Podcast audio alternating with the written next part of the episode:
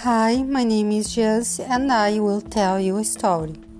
Happy is the person whose conscience does not curse her and the one who has not lost hope.